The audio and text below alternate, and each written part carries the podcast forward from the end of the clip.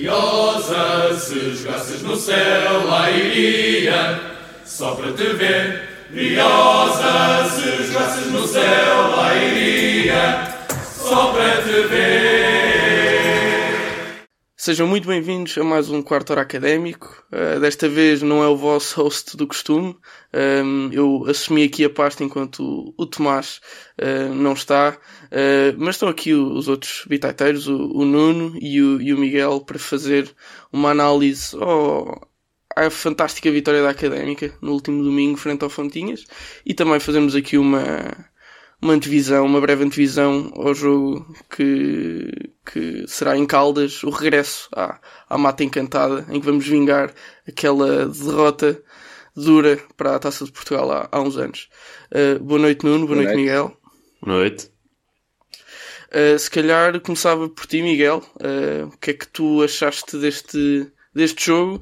Que, embora o resultado seja positivo, isto também já vou dar aqui um bocadinho a minha opinião, acho que a exibição da Académica não foi fantástica e se calhar, o, embora tenha sido uma vitória, foi por pouco, por, por, por vários momentos que podíamos ter perdido os três pontos e, e se calhar esperava-se uma vitória até mais expressiva da Académica.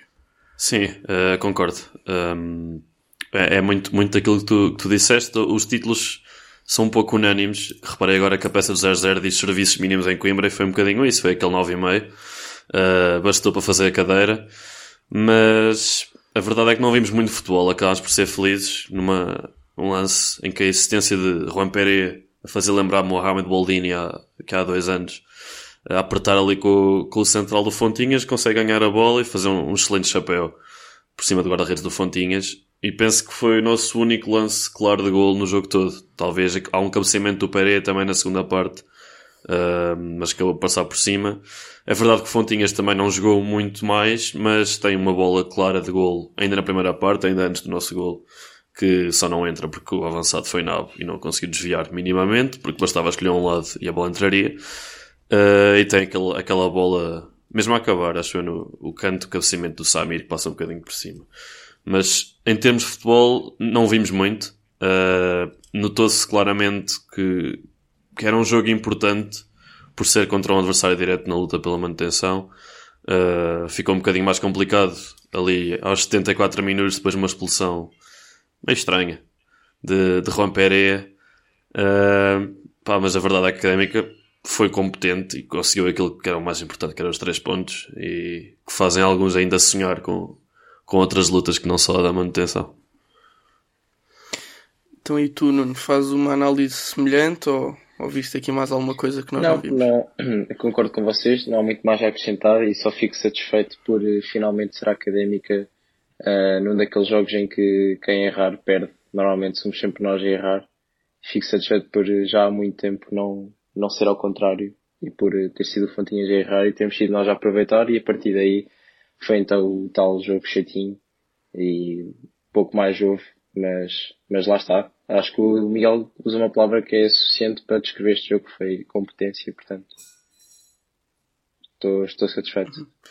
E, e mesmo, e mantendo, mantendo aqui a conversa contigo, Nuno, uh, embora o, o 11, o 11 ideal de Zenon já se começa a delinear, um, continua a haver assim umas surpresas, nomeadamente David Teles a 6. Foi um, uma surpresa curiosa no, no, último jogo, que acho que até acabou por correr bem, podia, podia ter sido melhor, acho que não, lá está, não é o jogador feito para aquela posição, mas um, acho que até nem correu mal, e mesmo a continuidade da David Braz à direita, portanto há aqui algumas opções pouco ortodoxas do Zenando e também Nuno queria saber a tua opinião, uh, tu que és um entendedor mais técnico-tático de futebol aqui do, do podcast. É, é acho que eu, eu fui apanhado de surpresa, confesso, eu quase meio que apostei que era impossível o Teles jogar naquela posição. Eu não diria 6, eu diria uh, médio de construção de jogo. Uh, mas um João Mendes, um João Mendes, portanto. Mas obviamente que, que o Teles não, ou seja, não é por metê-lo outra posição que o jogador muda. Obviamente que o Teles eu acho que é um jogador que talvez possa aproveitar mais a extremo. Uh, acho que o David Braz também dá algo diferente ao meio campo, mas se calhar no, contra, contra um Fontinhas, uh, se calhar é uma, uma ideia que até se pode aplicar, mas acredito que contra as equipas, e já falando da próxima semana, o Calas, acho que não será a melhor opção porque o jogo passa muito pelo meio campo e acho que todos concordamos que o David Teles não é propriamente um David Braz, pronto, por assim dizer.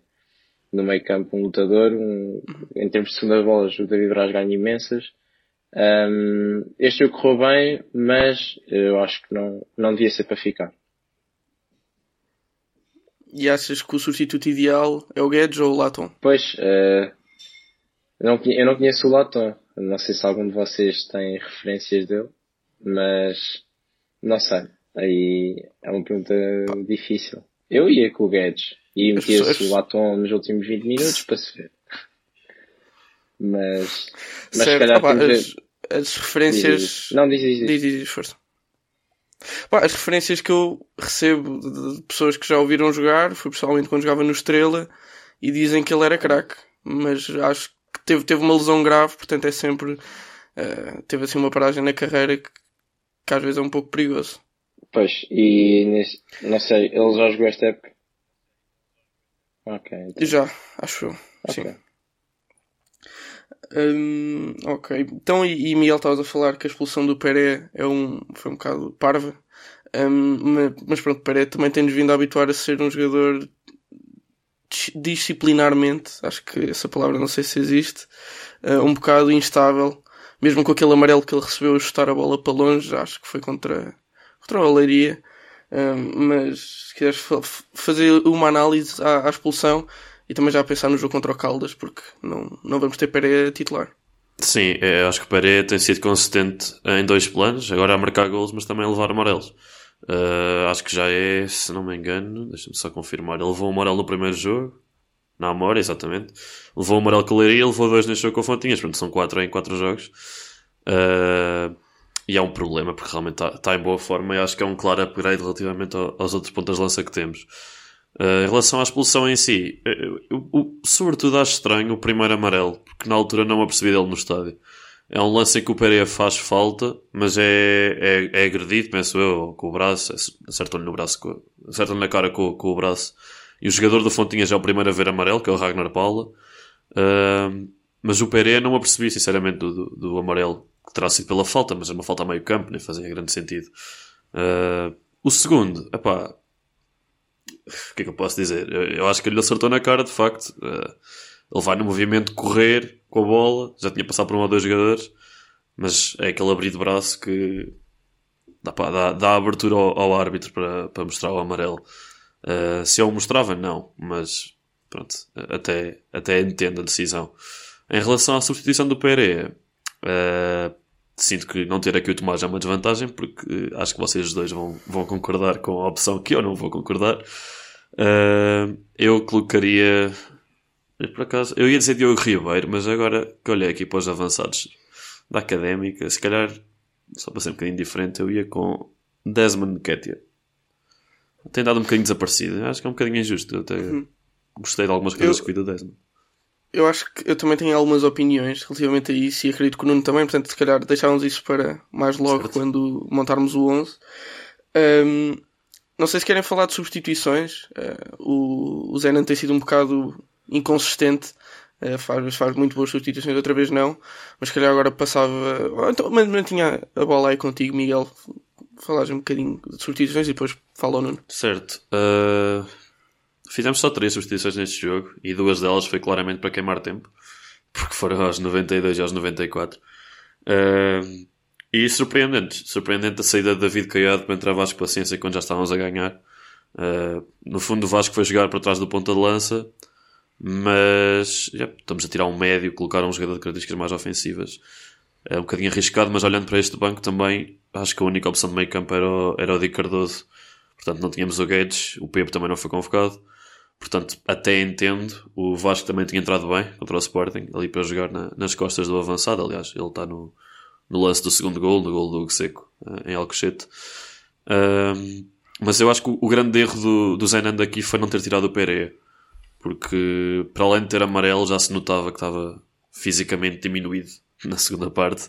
Uh, e tendo ele três opções para a frente de ataque, acho que foi, foi um erro E apesar de eu não achar que o, que o vermelho estivesse a caminho, foi um lance fortuito, não acho que, que ele tivesse a justificar.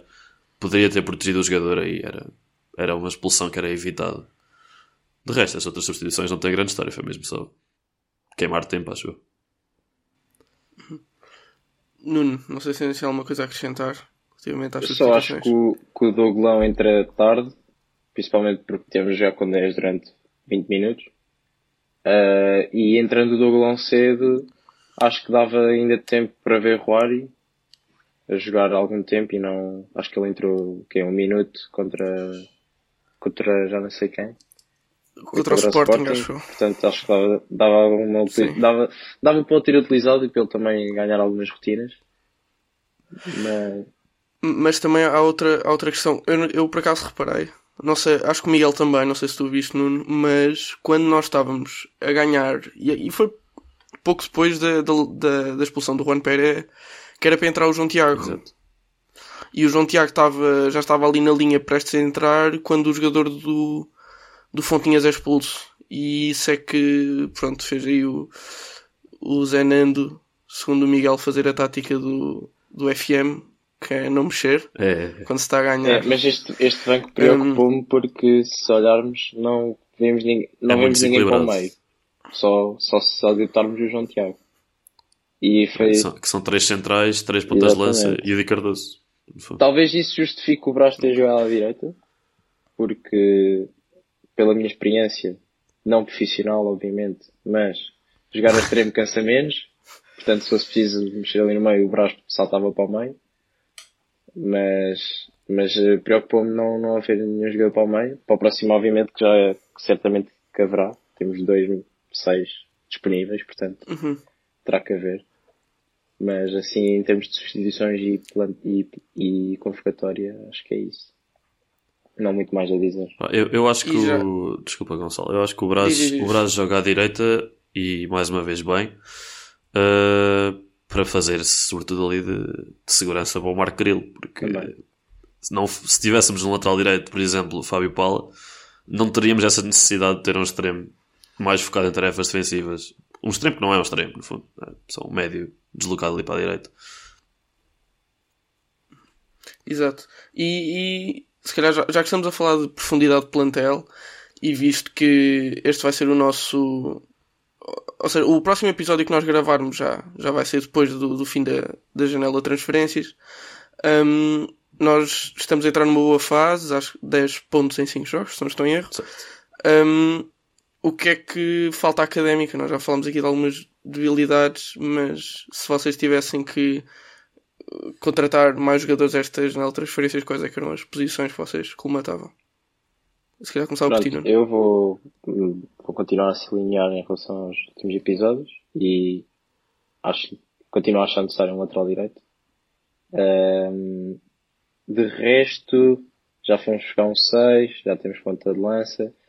Talvez arranjar um extremo para o banco, mas também seria abdicar do Di Cardoso, que E do próprio Nazarite, que dizem que é extremo, embora no 0-0 apareça com ponta de Exato. lança. Portanto, talvez só mesmo a questão do lateral direito que acho que não vai ser resolvida, pelo aquilo que tenho andado a ler. Mas, mas se fosse eu, era, era por aí. E tu, Miguel? Estou de acordo, acho que é a primeira prioridade é claramente um lateral direito para entrar de caras no 11.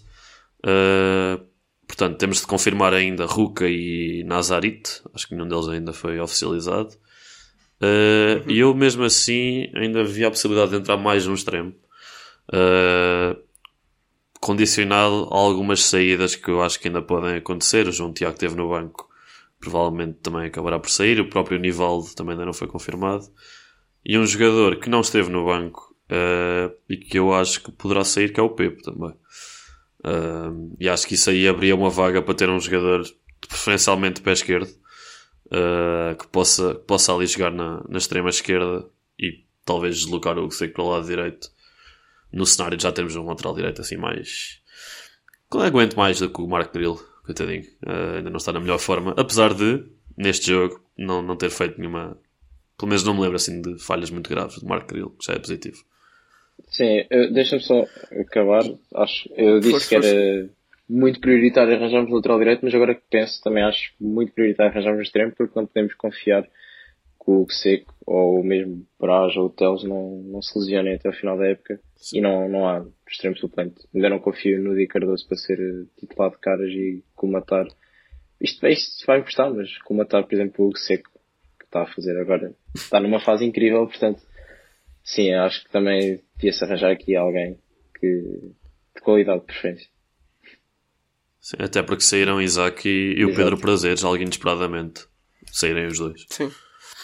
E mesmo se quiserem considerar o João Pedro Paes um Sim. extremo, podem colocá-lo, adicioná-lo à, à, equação.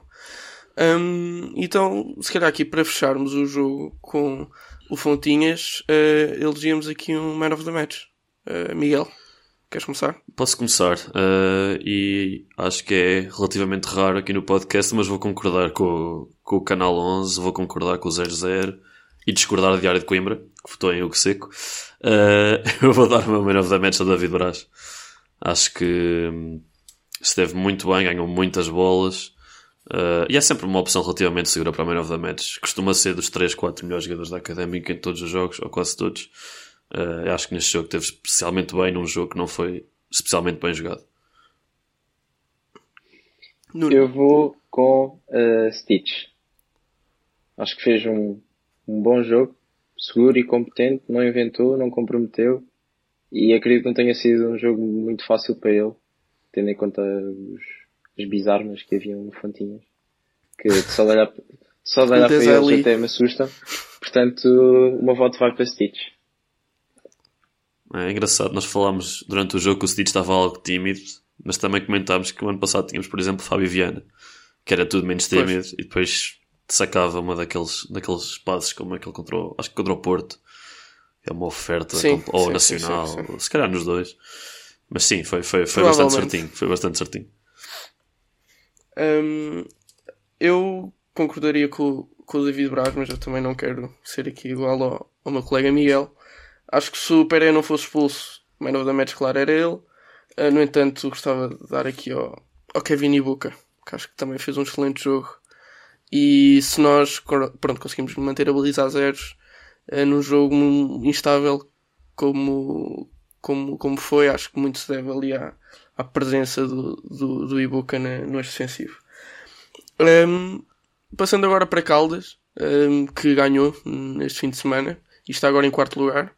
Um, vai ser um jogo fruto dos, recentes resultados, tanto daqui do lado da Académica como do lado do Caldas e também dos adversários diretos, vai ser mais um jogo muito importante, não quero dizer tudo ou nada, mas também muito importante para as contas e as ambições futuras da Académica. Um, portanto, se calhar começava por ti, Nuno. Um, o, que é que, o que é que deste jogo e o que é que qual é que será o resultado realista para a Académica? Sim, eu, eu acredito que seja das locações mais difíceis que a Académica uh, tem na época e vai ter.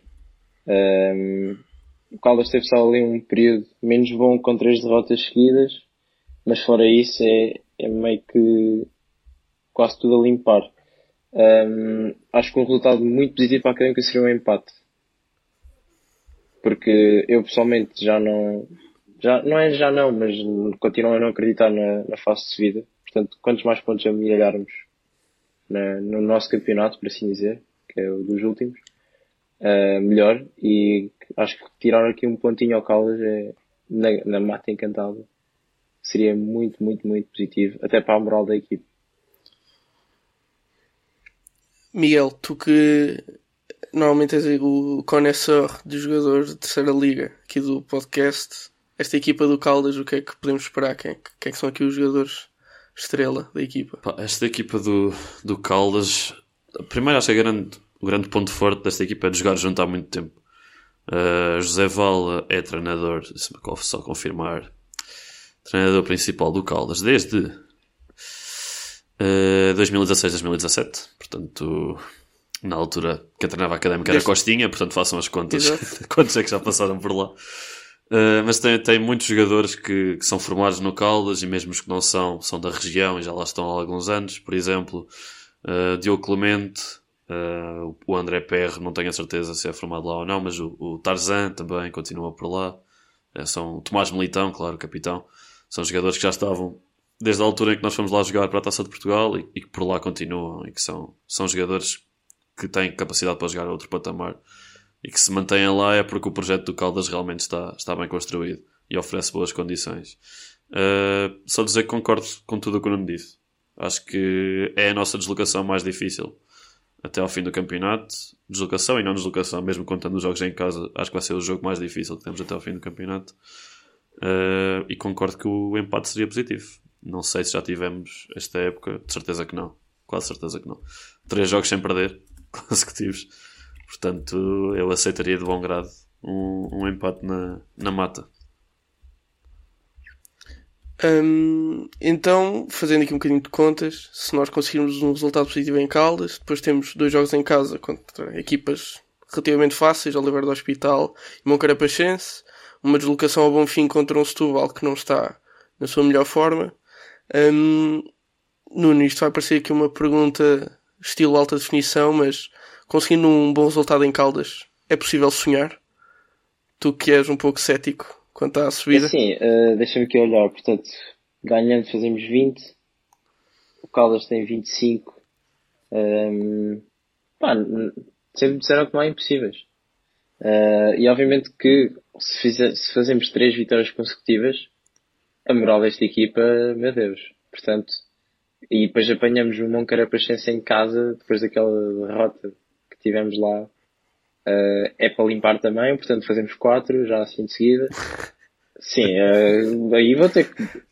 Isto, isto, isto porque não temos o Benny na equipa já. Né?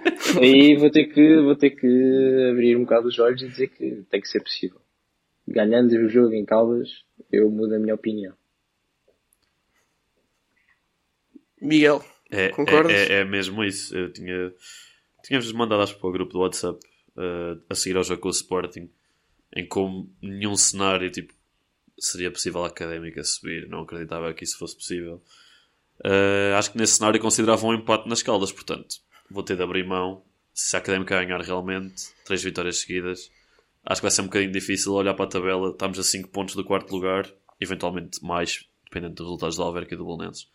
Mas no máximo a 8, uh, ah, aliás, no máximo a 7, desculpa, uh, e dizer que não é possível, porque Pá, é, de facto é.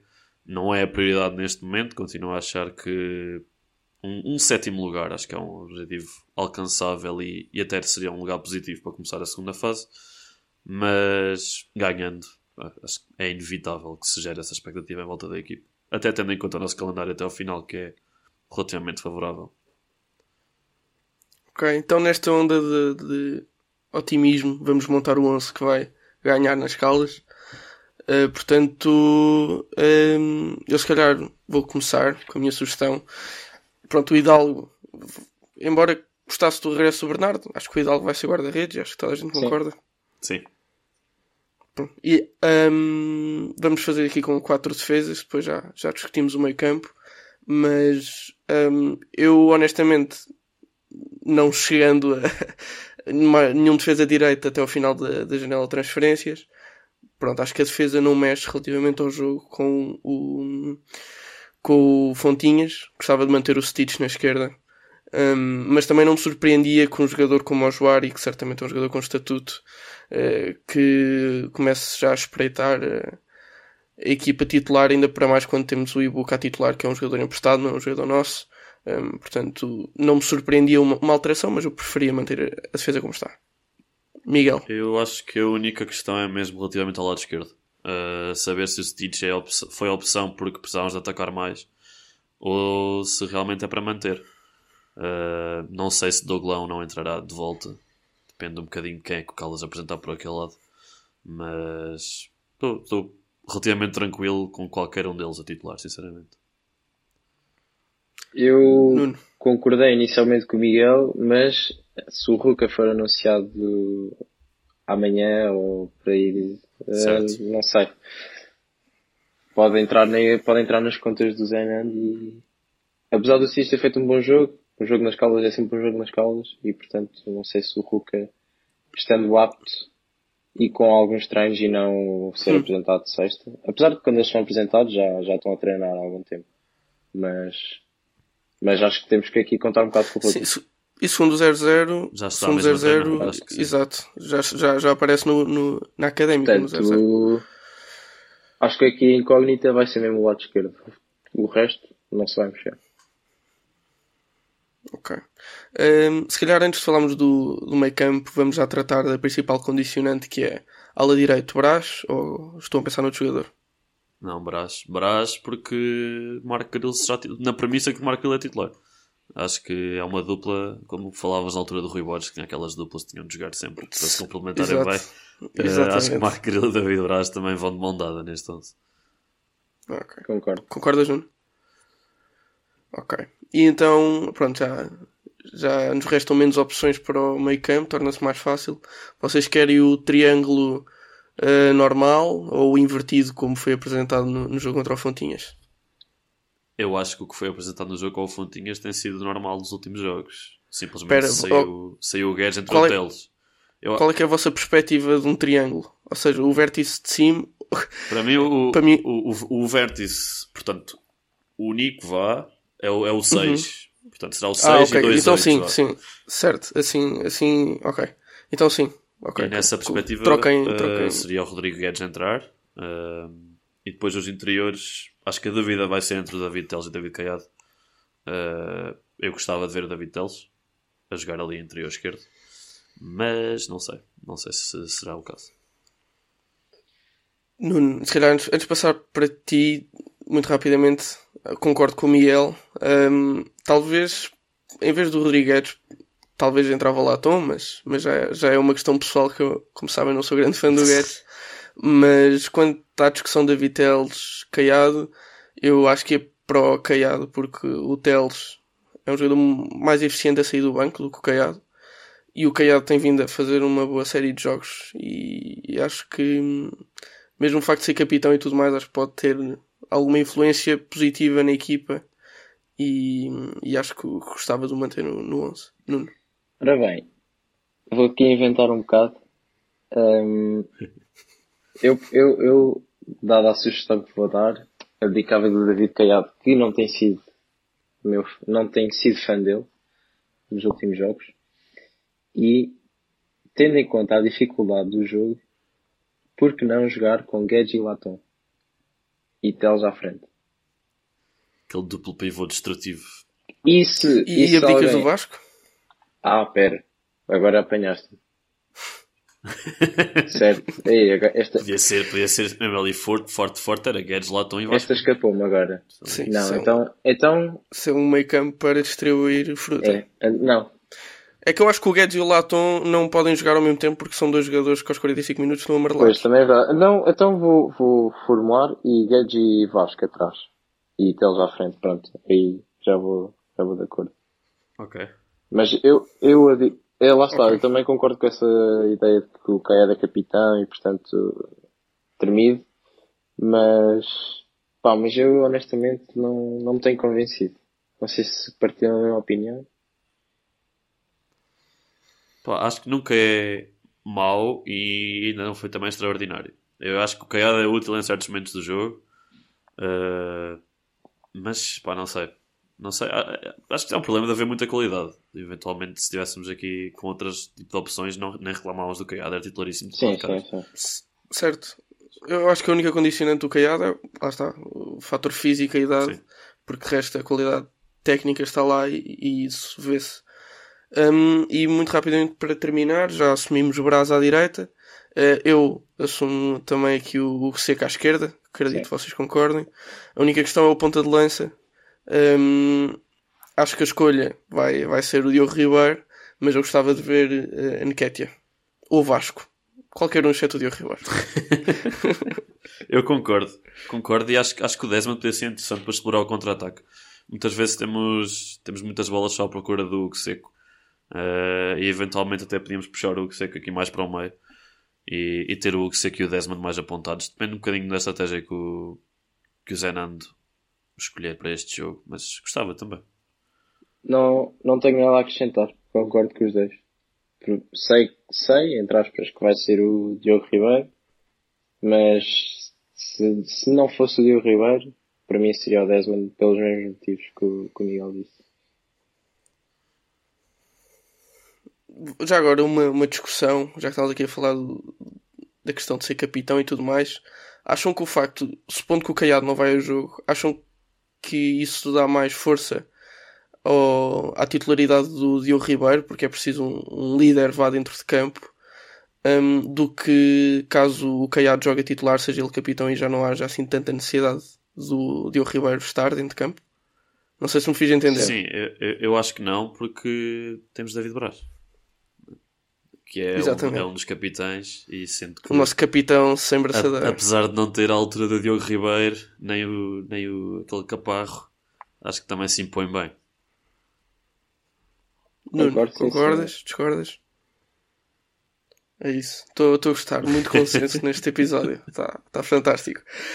Um, então, Miguel, passo-te a bola agora. Liga Campos Coroa. Acho que não, não me esqueci de nada. Acho que não, acho que não. Vamos, podemos avançar para a Liga Campos Coroa. Mais uma jornada absolutamente fantástica para todos os membros do podcast.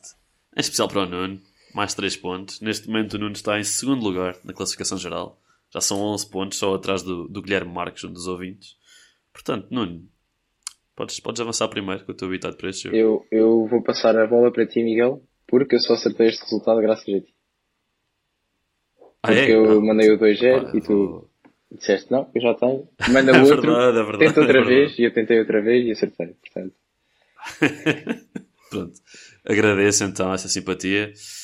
Uh, eu vou, vou, vou, vou ser fiel àquilo que eu disse, achar que o empate é um bom resultado. Vou dizer um empate, mas dado que estamos aqui em conversações para nos deslocarmos à mata, tendo a haver um gol da Académica, portanto, um igual e marca Vasco Gomes. Não por nenhum motivo em especial, mas marca. De bola corrida. Para ser assim bem específico. Portanto, Nuno, vou fazer aqui um 1-2, uma tabelinha, força, podes ir. Ok, então vou ser extremamente otimista, otimista e vou com 2-1 assim, ao cair do pano. Roberto Gonçalves. Explosão na mata. Um, vou, vou com, então com o 2 aqui do pano. Um, e para marcadores, vou com o Seco e. Uma aposta segura hoje em dia. e vou com Ibuka. Ibuka. É o Ibuka que dá a vitória? Sim, pode ser. Ok. Que ele canta aos 95 minutos. No livro. livro, de facto. Bem, eu ia com o 2-1. Um, acho que nós não marcamos mais de dois golos, portanto, e como acho que vamos ganhar, vamos, vai ficar 2-0. Um, um golo do David Braz, primeiro, um, e um golo de Desmond Ketia, porque eu estou confiante que ele vai, vai jogar. Muito bem. O Tomás também mandou um 2-1. Aliás, esqueci-me de dizer, o Tomás também votou em David Braz para o homem do jogo. Uh, okay. E mandou um 2-1 para, como previsão para este jogo. 2-1 para a Académica também. E não, não especificou os marcadores? Eu penso que não. Mas conhecendo okay. o Tomás, são dois golos do Pepe. ok. Um, assim sendo, se calhar, notas finais. Não sei se alguém tem. Penso que não. Eu tenho, eu tenho, tenho um agradecimento ao, ao David Caiado que, me, que hoje, no dia em que estamos a gravar este episódio, me pediu para seguir no Instagram fez-me o dia e estou bastante feliz. Espero, se ele estiver a ouvir isto, um obrigado e, e, e, que não me deixe de seguir. Um, e pronto, é isso. Uh, penso que é tudo. Um, voltamos a ouvir-nos um, num próximo episódio. Uh, esperemos nós, depois de uma grande vitória em Caldas, que, que nos faça sonhar com uma possível subida de divisão. Até lá.